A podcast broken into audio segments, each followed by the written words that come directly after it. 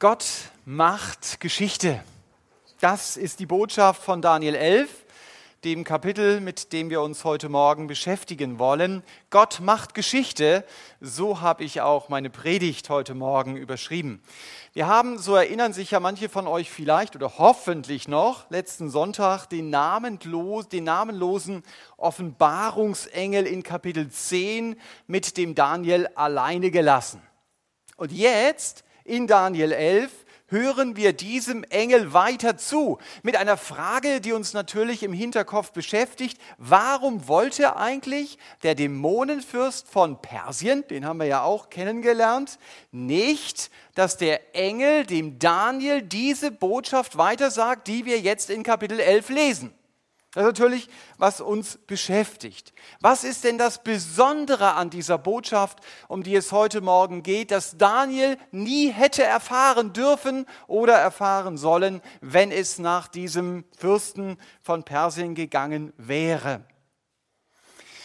Wir erinnern uns zunächst an Kapitel 2. Daniel deutet das Standbild, das ihr hier hinter mir seht, also eine Zeichnung davon, natürlich nicht das Original. Daniel deutet das Standbild, das der Nebukadnezar in einer Vision gesehen hat. Und die Bedeutung ist, nach dem babylonischen Reich wird es noch drei weitere Weltreiche geben. Und damit ist das Standbild so etwas wie das thematische Inhaltsverzeichnis des Daniel-Buches. Das wird dadurch deutlich, dass es Gottes Geschichte ist mit dieser Welt. Und in, diesem, in dieser Geschichte Gottes geht es im Grunde genommen um diese vier großen Kapitel, die Daniel uns hier zeigt. Und diese Kapitel heißen Babylon, sie heißen Medopersien, Griechenland und Rom beziehungsweise Byzanz. Und jedes dieser großen vier Kapitel hat auch Unterpunkte. Und der erste Unterpunkt so eines Kapitels ist immer gleich. Das ist nämlich die charakterliche Beschreibung des jeweiligen Weltreiches. Und diese charakterliche Beschreibung, die lesen wir in Daniel 7 und ihr seht sie hier auf der rechten Seite dieses Bildes. Der Charakter wird beschrieben mit den tierischen Wesen dieser vier Weltreiche, symbolisiert durch einen Löwen, durch einen Bären, einen vierköpfigen Leoparden und einem Raubtier, dessen brutalem Charakter Daniel nur sehr schwer mit Worten beschreiben kann.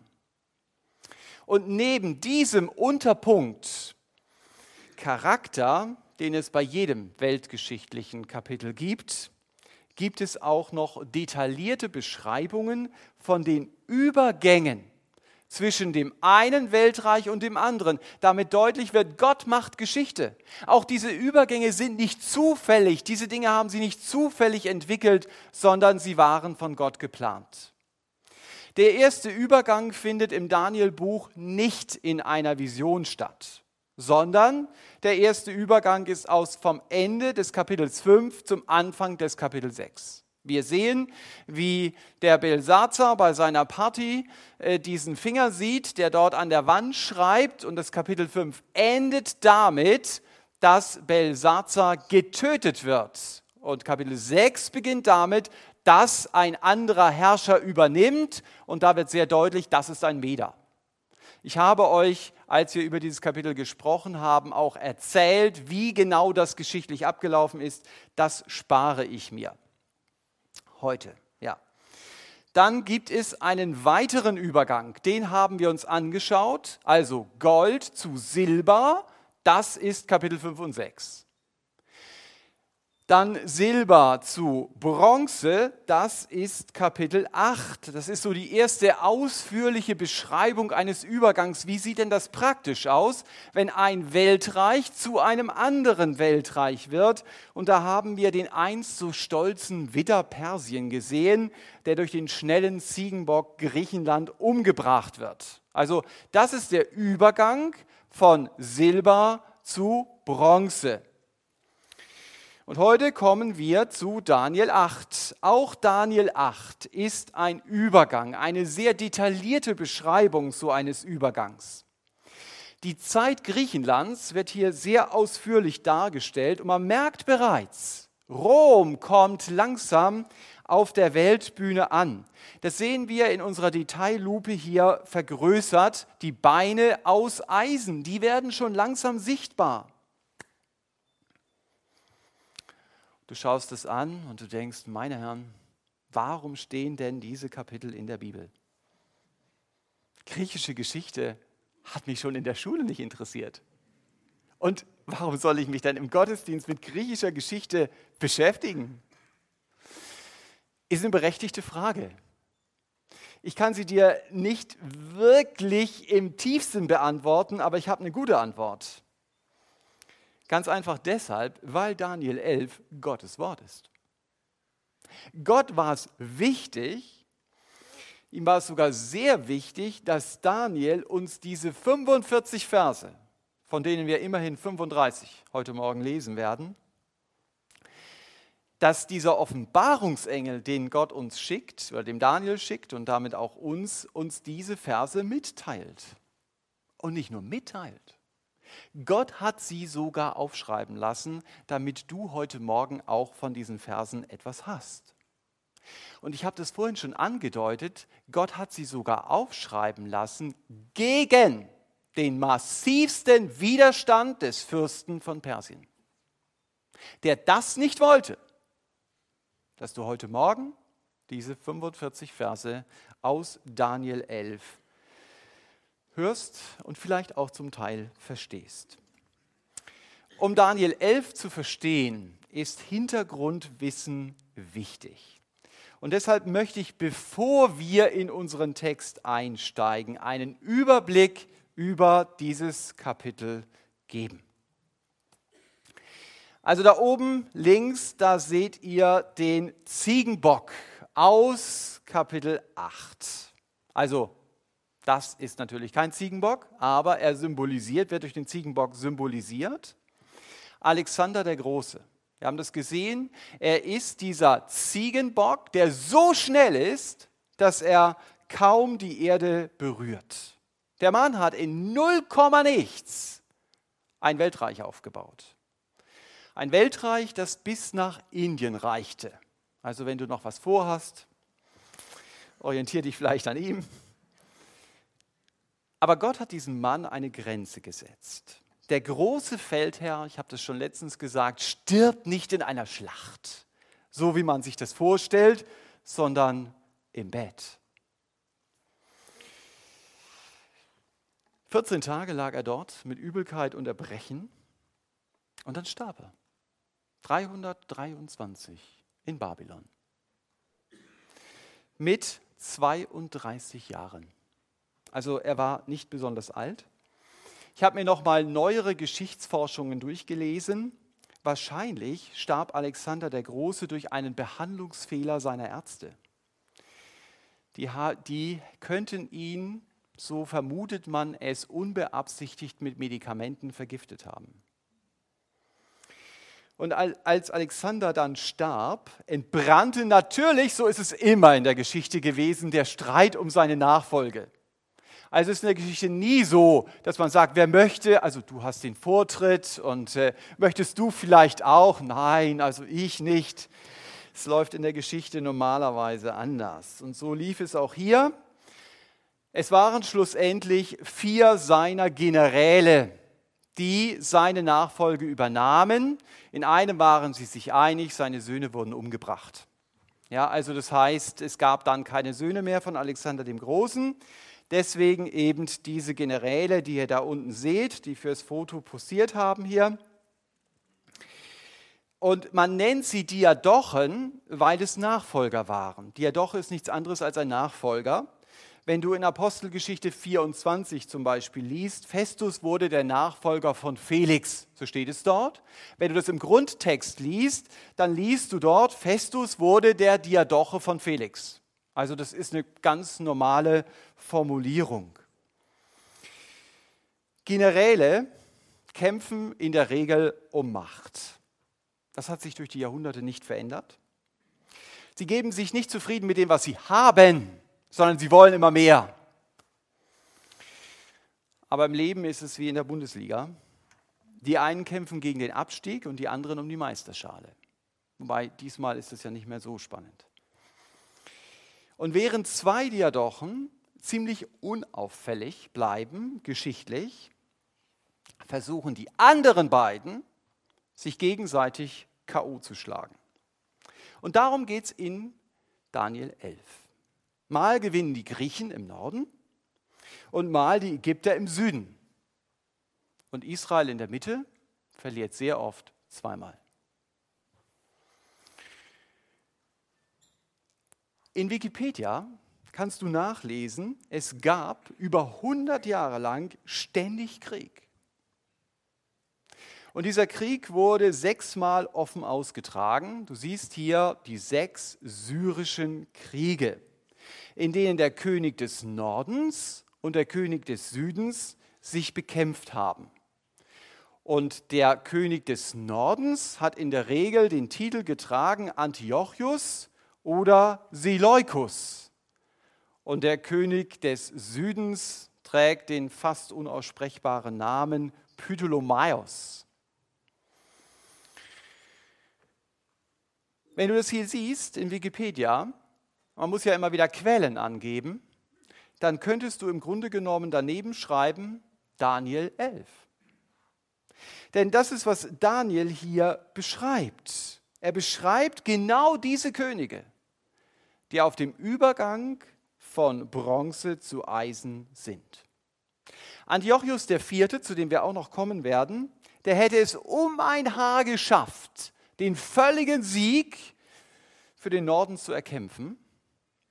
Aber plötzlich stand Rom da und sagte, stopp, bis hierher und nicht weiter. Und dann kam Ruhe in dieses bis dahin wackelige Machtgefüge, immer der eine gegen den anderen. Dann hat Rom gesagt, passt mal auf, ihr streitet euch ja immer, wir übernehmen das mal. Und damit war Ruhe im Karton.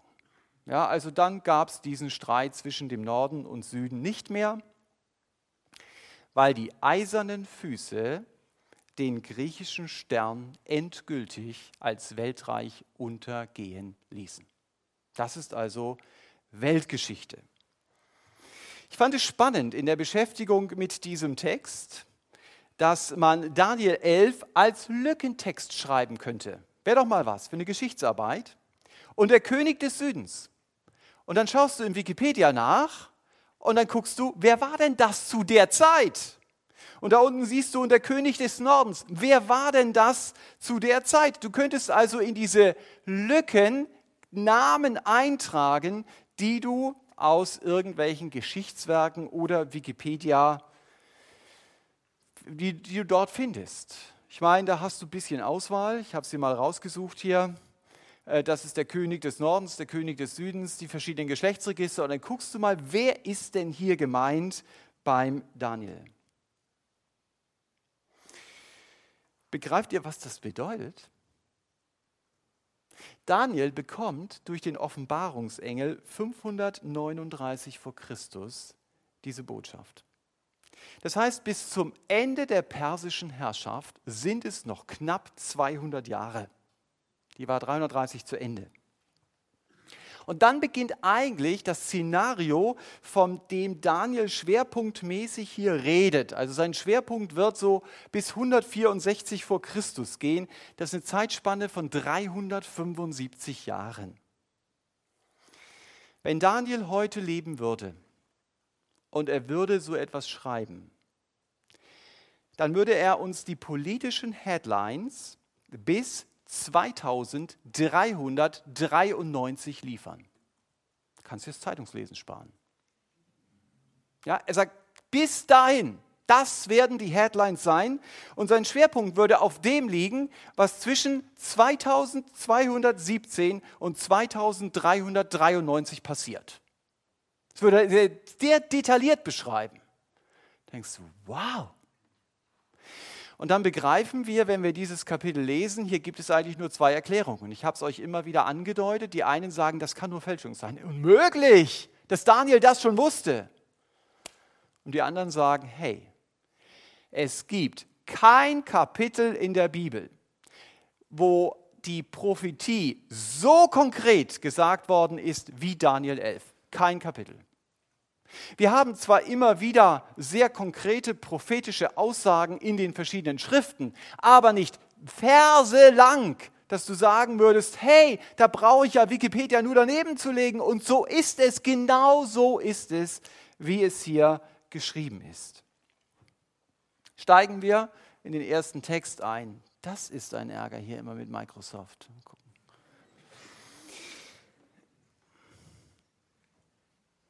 Der erste Text, es beginnt mit und ich. Das schreibt Daniel. Ähm, Im ersten Jahr des Meders Darius war es meine Aufgabe, Moment, schreibt Daniel, aber hier redet der Offenbarungsengel. Im ersten Jahr des Meders Darius war es meine Aufgabe, ihm Helfer und Schutz zu sein. Und nun will ich dir die Wahrheit mitteilen. Siehe, noch drei Könige werden in Persien aufstehen und der vierte wird größeren Reichtum erlangen als alle. Und wenn er durch seinen Reichtum mächtig geworden ist, wird er alles gegen das Königreich Griechenland aufbieten. Und ein tapferer König wird aufstehen und er wird mit großer Macht herrschen und nach seinem Belieben handeln. Das ist hier ein sehr spannender Satz. Der Offenbarungsengel stellt sich als Schutzengel für den wahrscheinlich ungläubigen Darius dar. Wow, das könnt ihr mitnehmen, könnt ihr darüber nachdenken, das will ich jetzt nicht auslegen. Es ist so, dass er deutlich macht, es geht mir um den vierten Herrscher in Persien. Es gab zehn eigentlich. Aber es ist manchmal in der Bibel so, dass die Bibel von den Herrschern berichtet, die für sie relevant sind und die anderen mal einfach unten durchfallen lässt. Es geht hier um Xerxes den Ersten, den kennen wir als den Hasparos aus dem Buch Esther. Und Xerxes will auf dem Höhepunkt seiner Macht die Griechen mit Gewalt ins persische Großreich eingliedern und verliert, das wissen manche von euch aus geschichtlichen Quellen noch, 480 vor Christus die Seeschlacht von Salamis, ja, wo die Griechen die Perser reinlocken, die Perser sind haushoch überlegen aber es passiert genau das, was die Griechen dachten. Die können mit ihren großen Schiffen nicht manövrieren.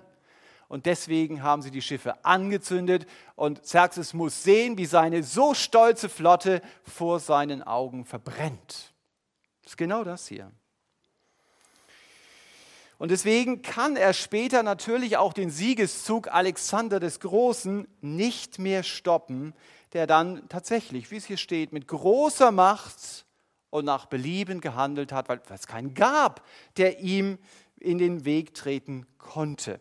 Also hier wird von diesen zwei Königen geredet, Xerxes der Erste, Alexander der Große. Es geht weiter. Es waren dann nicht äh, ab Vers 4, aber sobald er aufgetreten ist, wird sein Königreich zertrümmert, Alexander der Große, und nach den vier Winden des Himmels hin zerteilt werden. Aha, hatten wir eben schon mal die Diadochen. Doch nicht für seine Nachkommen wird es sein, logisch, denn die wurden ermordet. Äh, und nicht der Macht entsprechend, dieses Reich war auch nicht so groß wie Alexander sein Reich, mit der er geherrscht hat, denn sein Königreich wird zerstört und anderen zuteil werden unter Ausschluss von jenen, also von seinen eigenen Nachkommen exakt, ganz exakt so passiert, wie es hier steht. Und dann heißt es, und der König des Südens wird mächtig werden, aber auch einer von seinen Obersten, und der wird mächtig sein über ihn hinaus und wird herrschen. Seine Herrschaft wird eine große Herrschaft sein und nach Jahren werden sie sich verbünden und die Tochter des Königs des Südens wird zum König des Nordens kommen, um ein Abkommen zu treffen und sie wird die Kraft des Armes nicht behalten und auch er und sein Arm werden nicht bestehen und sie wird dahingegeben werden, sie und die sie kommen ließen und der, der sie gezeugt und der, der sie zur Frau genommen hat in jenen Zeiten. Spannende Verse hier.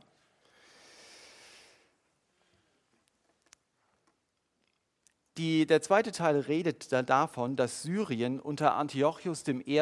mit Ägypten eine Allianz schließt. Wen man nicht besiegen kann, den muss man eben ins Boot holen. Heute redet man in der Wirtschaft von einer feindlichen Übernahme. So in etwa muss man sich das hier vorstellen. Antiochus II. heiratete Berenike, die, König, äh, die Tochter des Königs des Südens. So steht es hier. Sie kommt zum König des Nordens aufgrund eines Friedensabkommens. Was man wissen sollte. Antiochus hat sich von der Laodike, Laodike, seiner ersten Frau, Gründerin von Laodicea, getrennt um Berenike heiraten zu können. Das heißt, die politische Entscheidung war ihm wichtiger als die persönliche Beziehung zu seiner Frau. Das hat er bezahlt. Laodike hat ihn später ermorden lassen. Und sie hat auch dafür gesorgt, dass Berenikes kleiner Sohn und sie selber auch umgebracht wurde. Es trifft also genau zu, was Vers 6 hier sagt. Die Kraft des Armes, den sie hatten, der Sohn, wird nicht bestehen. Es geht weiter in der Geschichte. Und aus dem Spross ihrer Wurzeln steht einer an seiner Stelle auf. Der wird gegen die Heeresmacht kommen und er wird in die Festungen des Königs des Nordens eindringen und mit ihnen nach Belieben verfahren und wird sich als mächtig erweisen. Auch wird er ihre Götter samt ihren gegossenen Bildern und ihren kostbaren Geräten Silber und Gold nach Ägypten entführen. Und er wird einige Jahre ablassen vom König des Nordens. Und der wird in das Reich des Königs des Südens kommen, aber wieder in sein Land zurückkehren. Ägypten ließ sich den Mord an der Königstochter nicht gefallen. Es kam zum Krieg, den auf ägyptischer Seite Berenikes Bruder führte. Das ist Ptolemaeus III. Er war also genau wie Daniel das sagt, ein Spross aus ihrer Wurzel. Der gleichen Wurzel, aus der, die, aus der die ermordete Schwester kam. Und er trat dann eben anstelle seines Vaters. Und er nahm tatsächlich die syrische Festung Seleukia ein und kehrte eben mit viel Beute nach Ägypten zurück. Was er aber nicht verhindern konnte, war, dass Laodikes Sohn Seleukus II. über das nördliche Syrien und Kleinasien herrschte. Und so sagt es ja schon Daniel hier.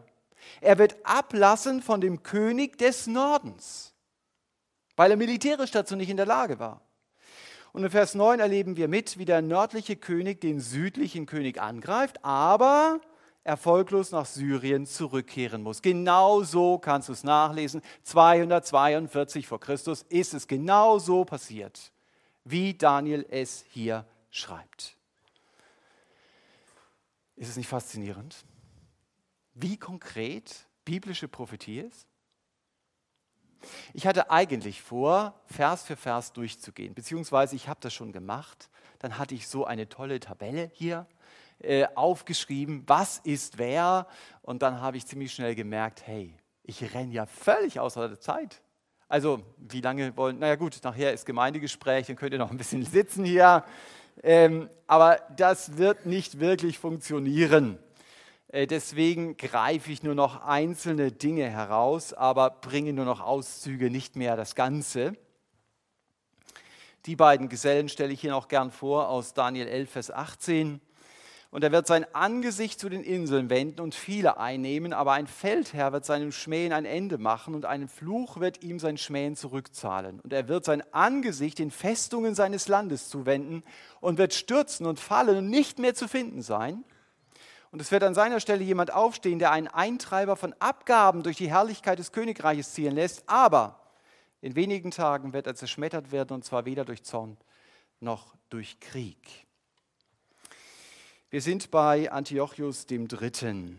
Der hatte anfängliche Erfolge. Und dann kommt es, wisst ihr auch wieder aus Geschichte, zu der entscheidenden Schlacht mit Rom bei Magnesia am Syphilus. Und damit zu diesem berühmten Frieden von Apamena. Und den muss natürlich Antiochus III. zähneknirschend akzeptieren. Und es ist interessant, wie dann Weltgeschichte und biblische Geschichte zusammenlaufen. Gott ist offenbar wichtig. ich erinnere noch mal daran, falls du jetzt mittlerweile eingeschlafen bist, äh, dass du die Zusammenhänge kennst. Ich sage nicht, dass du sie wiedergeben musst, dass wir diesen Geschichtetest machen, von dem ich am Anfang geredet habe. Wenn Gott es nicht wichtig wäre, dann wird es nicht in Daniel 11 stehen. Wenn du wach bist und den Vers 19 liest, dann denkst du, das ist ja komisch, oder? Also wann hat dann ein Herrscher sich gegen seine eigenen Festungen gewandt? Das macht doch keinen Sinn. Ich greife doch nicht meine eigenen Burgen an. Auch hier helfen Geschichtsbücher weiter. Wie gesagt, es gab den Frieden von Apamena. Und Antiochus hatte eine Menge Tribut an Rom zu zahlen. Aber wo nehme ich das her, wenn ich das nicht stehlen will? Und genau deshalb, lies es nach in Wikipedia, hat er befestigte Städte angegriffen und wohlhabende Tempel, um sich Geld zu besorgen. Also der lebte noch nicht so in der Zeit, wo man sagt, kein Problem, wir zahlen staatliche Tributhilfen in Milliardenhöhe. Das wäre natürlich super für ihn gewesen, ging aber nicht, also musste sich das Geld irgendwo herholen. Und diese Geld, Geldbeschaffungsmaßnahmen hat der Antiochus III. dann betrieben, bis er schließlich bei einer Plünderung eines Tempels in Elimais, das ist im Südwesten Irans, getötet wurde. Das haben die Leute sich nicht gefallen lassen. Und damit verschwand er von der Bühne der Weltgeschichte. Gott hatte ihm ein Ende gesetzt. Und sein Nachfolger war dann Seleukus der Vierte. Was macht Seleukus? Der schickt seinen Minister Hilodor nach Jerusalem. Der macht das anders. Ich überfalle keine Tempel, sondern ich schicke die Leute nach Jerusalem. Äh, und der soll dort die Finanzkasse füllen. Wenn du im Makkabäerbuch mal gelesen hast, dann erinnerst du dich, ja, Makkab, 2. Makkabäer 3 wird diese Geschichte ja sehr ausführlich beschrieben. Aber dieser Heliodor, der füllt nicht nur die Kriegskasse, sondern er kommt, so wie es hier steht, auf den Gedanken, seinen eigenen König zu zerschmettern, indem er ihn ermordet. Es war nicht Zorn, es war nicht Krieg, es war Hinterlist. Und der Mord, der am nächsten Tag die Headlines der Zeitungen in Jerusalem und der angrenzenden Funkhäuser füllt, den hat Daniel schon hunderte von Jahren vorhergesagt. Das ist hier der Zusammenhang.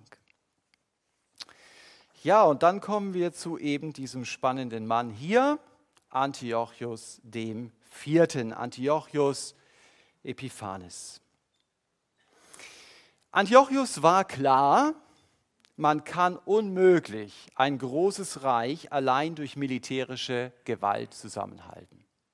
Der hatte was gelernt aus der Geschichte, der hat aufgepasst im Geschichtsunterricht. Ihm war klar, das muss schiefgehen. Wenn ich zu, der einen, zu dem einen Brandherd mit meinen Soldaten laufe, dann brennt es da drüben. Und wenn ich dahin laufe, dann brennt es da. Also bin ich ja nur mit Feuerwehraufgaben beschäftigt. Er hat sich gefragt, wie mache ich das? Wie halte ich mein Reich zusammen? Man braucht etwas, das die verschiedenen Völker miteinander verbindet. Und dann kam ihm der Einfall, ich weiß, was das ist. Das ist die Kultur. Alle Völker sollen die griechische Kultur annehmen. Und damit schweißt sich die verschiedenen Völker zusammen und deshalb trieb er es ja auch so voran, den Hellenismus auszubreiten. Das war sein Gedanke. Das war seine Strategie. Antiochus mangelte es nicht an Selbstbewusstsein. Er war von sich ziemlich überzeugt. Er nennt sich auf Münzen der offenbare Gott. Theos Epiphanes. Und das erinnert uns an den Antichristen, der sich auch nach 2. Thessalonicher 2 in den Tempel Gottes setzt und vorgeben wird, ich bin Gott. Theos Epiphanes. Übrigens im Volk nannte man hinter vorgehaltener Hand den Antiochus Epimanes, der Verrückte. Vor diesem Antiochus wurde wirklich alles hinweggespült und ich lese jetzt mal diesen Text. Jetzt habt ihr ein bisschen die Person kennengelernt. Und an seiner Stelle wird ein Verachter aufstehen, auf dem man nicht die Würde des Königstums legen wird und er wird unversehens kommen und sich durch Heucheleien des Königtums bemächtigen. Er war nämlich gar nicht vorgesehen dafür.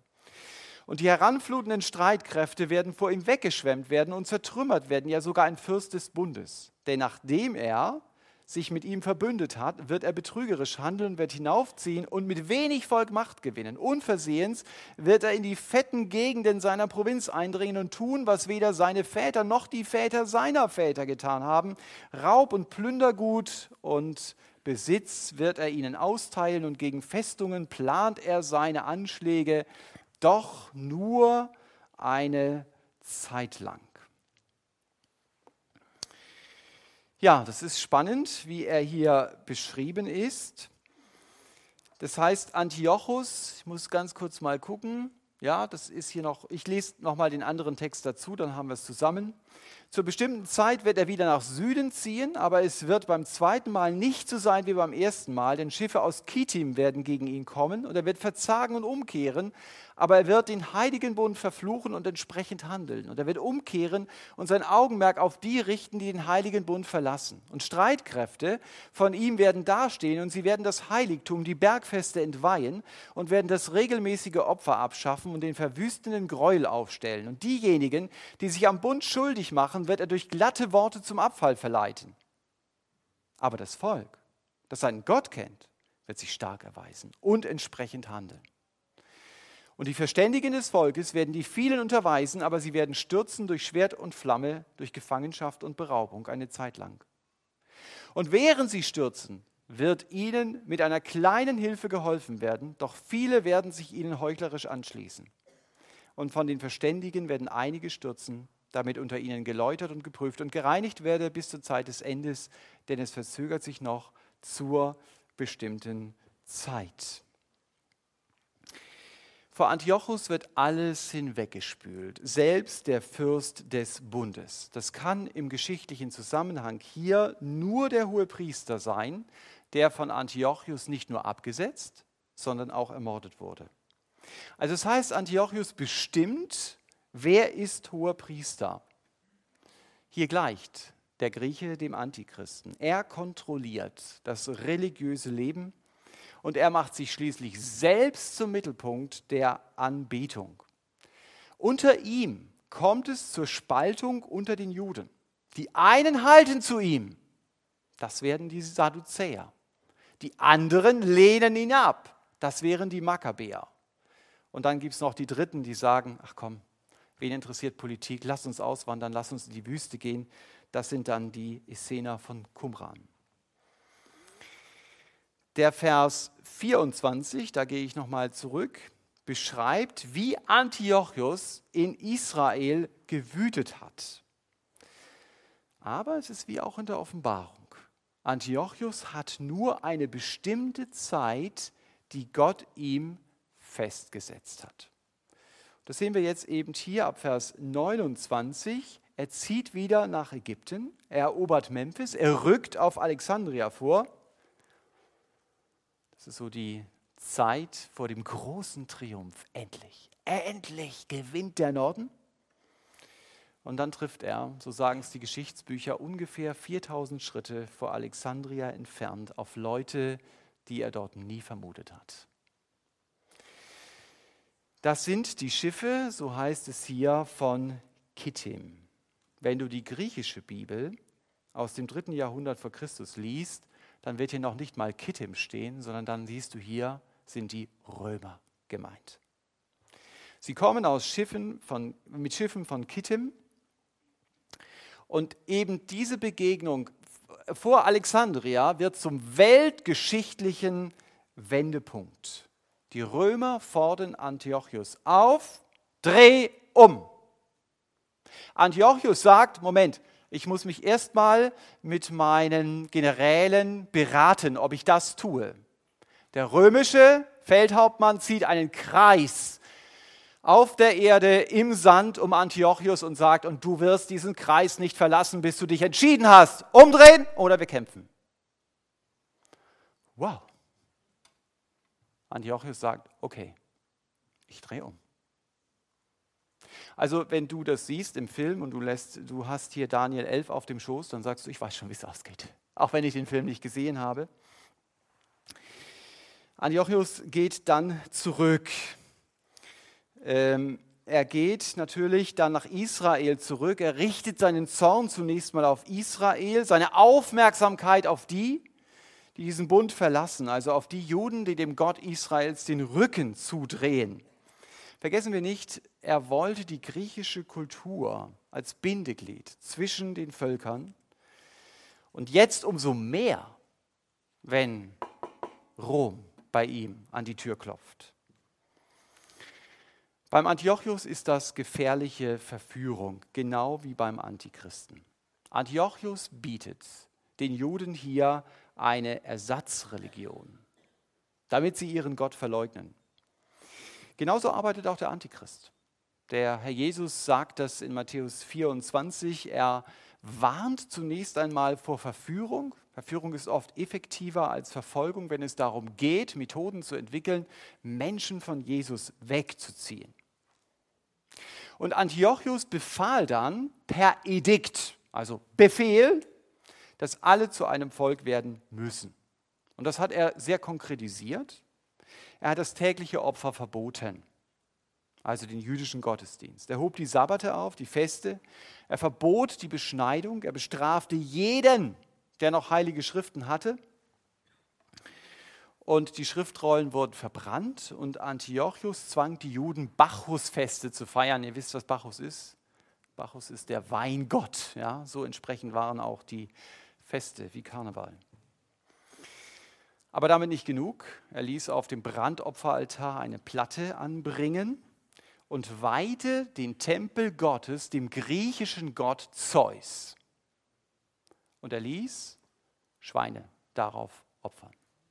Das war Antiochus der Vierte. Wisst ihr, was daran dramatisch ist? Es ist dramatisch, dass Antiochus das tat, aber ein Teil der Juden und ein Teil der Priesterschaft machte mit. Die ließen sich einspannen von ihm in diesen anderen Weg. Genau davon redet auch der Jesus. Er sagt, da kommt der große Abfall. Daniel hat diese Entwicklung schon prophezeit. Die Bergfeste wird entweiht. Die Davidsburg wurde zu einer Akra, einer Griechenburg. Das Opfer hört auf die Bibel nennt es dann den verwüstenden Gräuel, der im Tempel steht. Wichtig ist zu sehen, dass dieser Text seinen Schwerpunkt auf die Trennung legt. Wenn du dich fragst, bei wem hatte denn Antiochus Erfolg? Er hatte bei denen Erfolg, die sich am Bund schuldig gemacht hatten, die keine biblischen Prinzipien gelebt hatten. Sie hätten sich innerlich schon vom Götzendienst trennen müssen, dann wären sie wahrscheinlich auch äußerlich nicht dabei gewesen.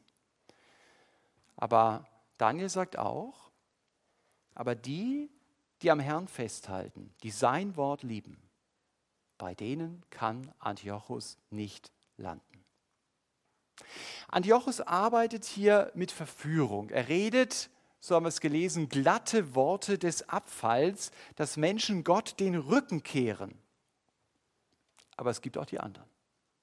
Und das sehen wir hier in diesem Text. Es gibt die, die ihren Gott kennen. Nicht das, was Antiochus ihnen verkauft. Und hier sehen wir wieder ein biblisches Prinzip. Sie kennen Gott bereits. Sie lernen ihn nicht erst durch die Not kennen. Das denken wir ja manchmal, naja, wenn wir Druck bekommen, dann bringt uns das näher zu Gott. Als ob Druck dafür nötig wäre. Die Bibel zeigt uns eher, dass es anders ist. Es ist wichtig, heute nahe bei Jesus zu sein, sein Wort zu lesen eine tiefe Beziehung zu ihm zu haben, nach seinem Wort zu handeln. So lerne ich Gott kennen. Und dann werde ich auch entsprechend handeln. Hier sind die Leute sogar bereit gewesen, die, die ihren Gott kennen, das wissen wir aus der Geschichte, für ihren Glauben zu sterben. Ich las letztens von jemandem, der kein Christ war, dass er bereit war, für seine Überzeugungen zu sterben. Und jemand hat ihn gefragt, warum machst du das? Warum bist du bereit, dein Leben zu riskieren für deine Überzeugungen? Und ich fand seine Antwort, auch wenn sie aus einem nichtchristlichen Kontext kommt, sehr spannend. Er schrieb, ich gebe immer mein Leben, egal wie. Entweder ich sterbe jeden Tag meinen Überzeugungen, die ich in meinem Leben habe, oder ich sterbe einmal für meine Überzeugungen und ich wähle das Zweite. Ich dachte, wow. Da hat jemand wirklich sehr tief verstanden, was heißt es, mit Überzeugungen zu leben.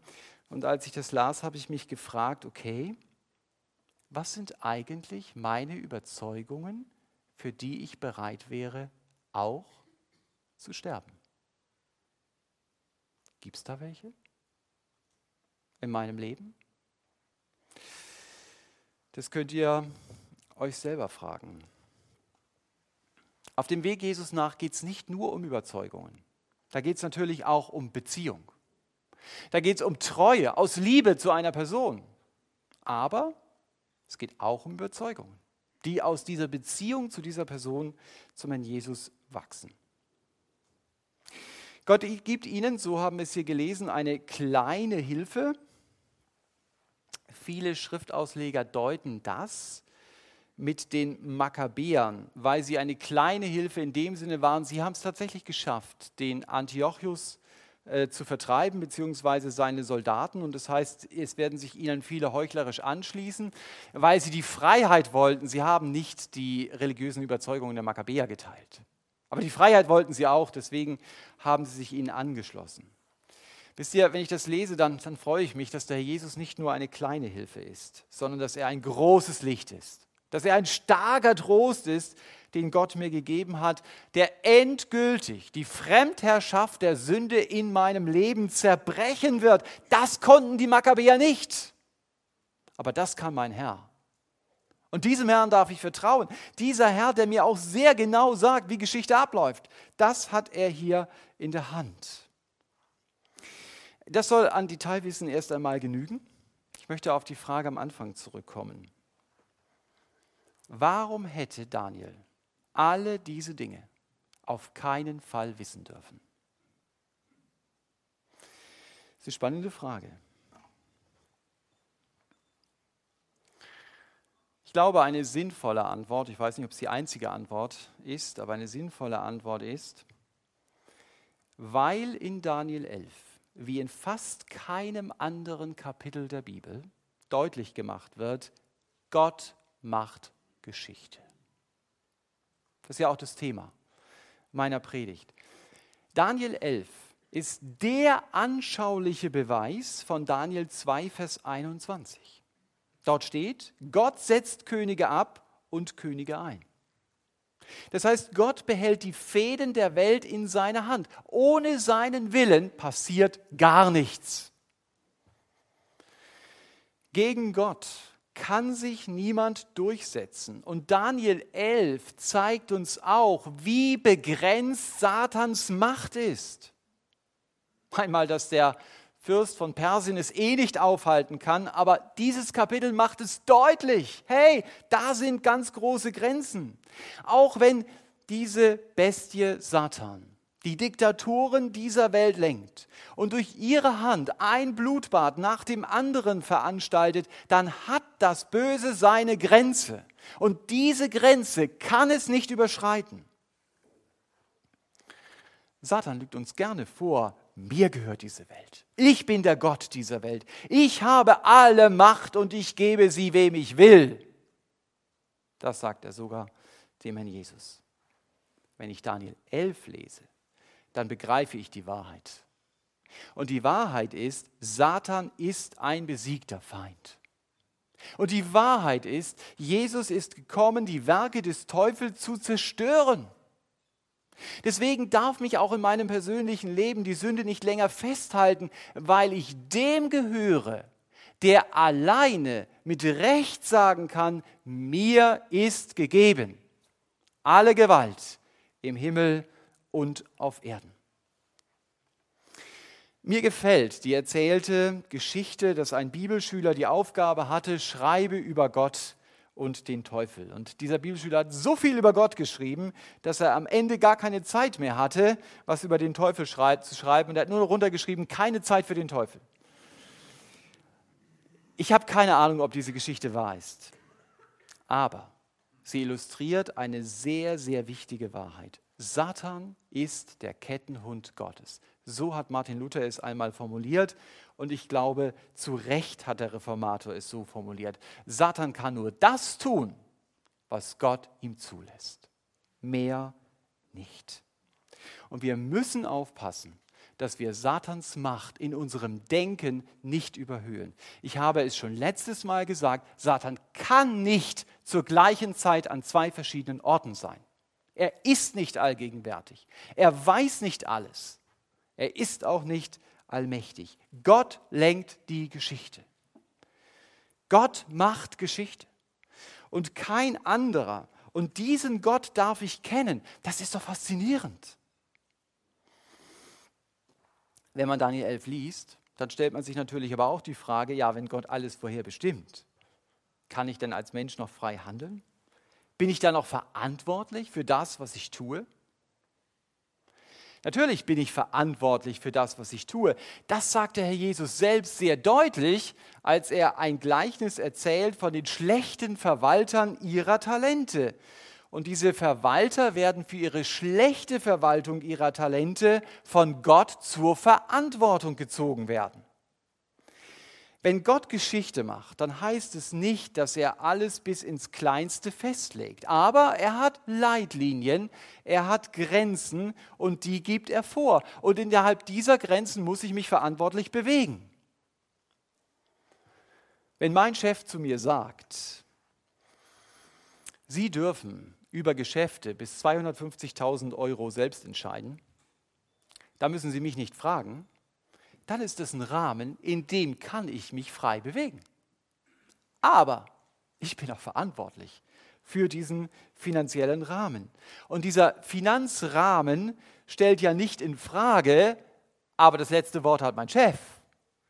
Er hat es mir gegeben. Er hat mir diesen Rahmen gegeben. Und so gibt Gott mir auch Verantwortungen und mit denen muss ich umgehen. Aber wir haben auch Grenzen. Das macht die Geschichte auch sehr deutlich. Und in der Geschichte weiß Gott, in welche Richtung er will. Aber an vielen Stellen lässt er die Entscheidung uns. Da ist es gleich, in welche Richtung es geht. Es wird in diesen Grenzen bleiben, aber es ist in unserer Verantwortung. Dieses Prinzip begegnet uns schon auf den ersten Seiten der Bibel. Wenn Gott alles vorherbestimmen würde und festlegen würde, dann wäre er auch verantwortlich für den Sündenfall des Menschen. Und es gibt auch Theologen, die das so behaupten. Meiner Meinung nach widerspricht es komplett dem Wesen Gottes.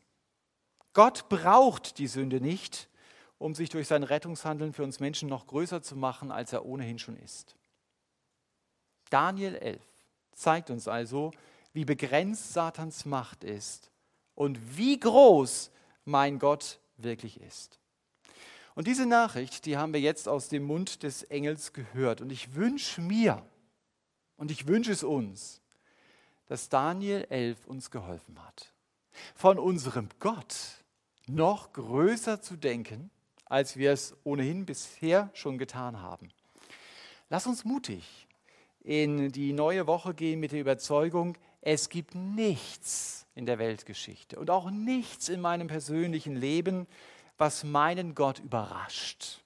Gott muss nie sagen, oh, damit habe ich gar nicht gerechnet. Und es gibt auch nichts, was Gott nicht tun könnte. Er tut nicht alles, aber er kann alles tun. Und deshalb will ich Gott ehren. Ich will ihn ehren, indem ich mich ihm anvertraue und indem ich ihm auch ganz konkret in meinem Alltag vertraue. Den Gott, der in dieser Welt Geschichte macht, der gleiche Gott, der macht Geschichte auch in meinem kleinen Leben. Amen. Wir nehmen uns Zeit für uns persönlich, über das nachzudenken, was uns wichtig war heute Morgen. Und ich werde dann am Schluss abschließend beten. Herr Jesus, auch wenn es teilweise anstrengend war, durch diesen Text hindurchzugehen, macht uns das deutlich, dass du Weltgeschichte nicht nur überblickst, sondern lenkst. Dass du Dinge nicht nur zulässt, sondern auch gewisse Ecksteine setzt und sagst, und so geht Geschichte weiter. Das zeigt uns etwas von deiner unbegrenzten Macht, die du hast. Und ich möchte dich bitten, dass du uns hilfst, das auch in unserem Leben für unsere Herausforderungen, für unsere Probleme zu sehen. Herr, das sind nicht zwei verschiedene Ebenen, auf denen du hier unterwegs bist, sondern du kannst auch in unserem Leben handeln und wirken. Und ich möchte dich bitten, auch gerade in der Woche, die jetzt vor uns liegt, dass du uns hilfst, dir zu vertrauen in den Punkten, in denen wir es so nötig haben. Und danke, dass wir uns gegenseitig jetzt auch deinen Segen zurufen dürfen, Herr, wie du ihn uns hast aufschreiben lassen. Der Herr segne dich und behüte dich. Der Herr lasse sein Angesicht über dir leuchten und sei dir gnädig. Der Herr erhebe sein Angesicht auf dich und gebe dir Frieden. Amen.